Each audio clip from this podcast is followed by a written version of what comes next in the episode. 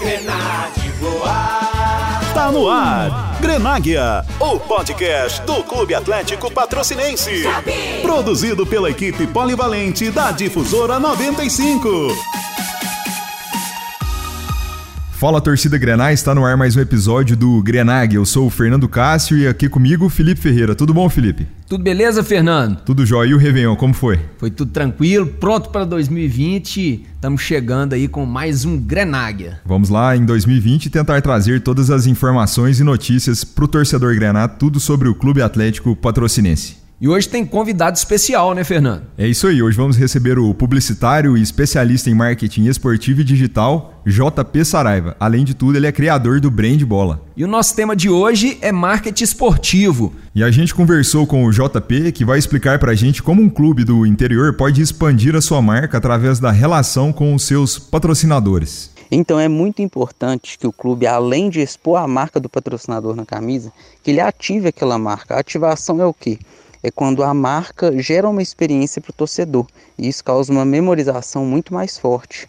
Seja através de um game, de um concurso, de um sorteio, é muito importante que o clube crie essa relação entre a marca e o torcedor, porque ele vai entregar um resultado muito melhor para o patrocinador e também vai gerar uma experiência interessante para o seu torcedor. Beleza? E como o JP sempre explica no canal dele, o Brand Bola, marketing esportivo não é só a marca na camisa. É isso aí, o JP inclusive citou a ativação da marca na relação entre clube e patrocinador. Importante essa atuação em conjunto entre o clube e a marca, porque isso cria uma identidade maior com o torcedor, inclusive. O torcedor passa a associar a marca com o seu clube. A gente também falou com o JP sobre o clube do interior que tem dificuldade para investir numa equipe de marketing. O que, que ele pode fazer para trabalhar bem nessa área? Sobre os clubes de menor porte, que também têm uma verba inferior para investir em marketing, a dica principal é a criatividade mesmo, porque a criatividade é que vai fazer com que eles tenham ações e campanhas diferenciadas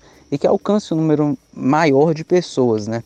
O próprio ambiente digital é bem propício para isso, porque o custo-benefício é muito interessante. Gastando bem menos, às vezes você alcança um número muito grande de pessoas, então isso ajuda bastante.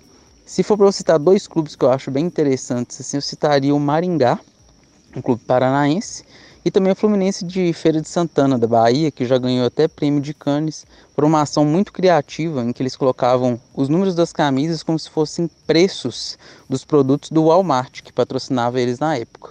Então esses são os dois cases aí que eu cito como exemplo. Concordo com o que o JP disse, e principalmente quando um clube não tem tanta capacidade financeira para investir em seu marketing, ele precisa procurar aquelas formas que são mais acessíveis e as redes sociais estão aí disponíveis para o clube usar da melhor forma possível e tentar atrair mais verbas. É isso mesmo, trabalhar o marketing para aumentar as receitas. E falamos até agora de forma mais geral sobre o marketing esportivo. Vamos levar agora o caso mais específico do Clube Atlético Patrocinense, que atualmente conta com 12 patrocinadores estampados em seu uniforme. JP, como criar uma identidade maior do time com os seus investidores se há tantas marcas em uma mesma camisa?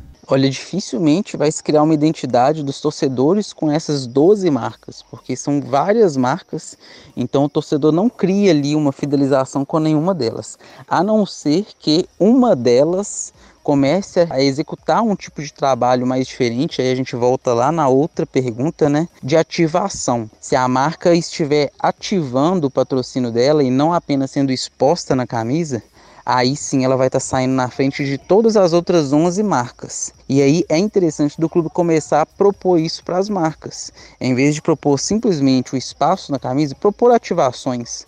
Às vezes você vende uma propriedade comercial de camisa para uma marca, vende uma ativação com o torcedor para outra marca, ou os dois para uma mesma marca. Então são variadas e infinitas as possibilidades que têm que ser interessantes para o clube para a marca e para o torcedor também, porque 12 marcas simplesmente expostas em uma camisa não vai gerar identidade, mas a ativação delas pode ser que seja interessante.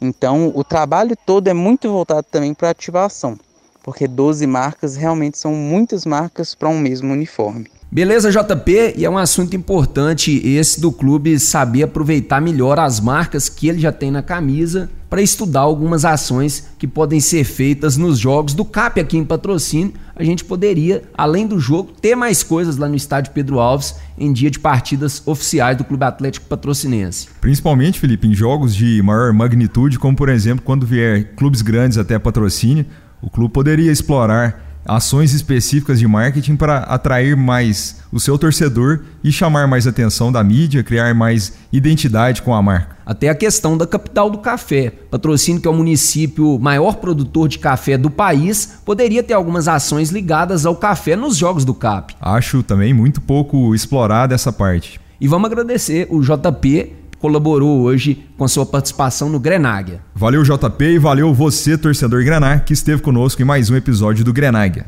Um abraço e até o próximo episódio.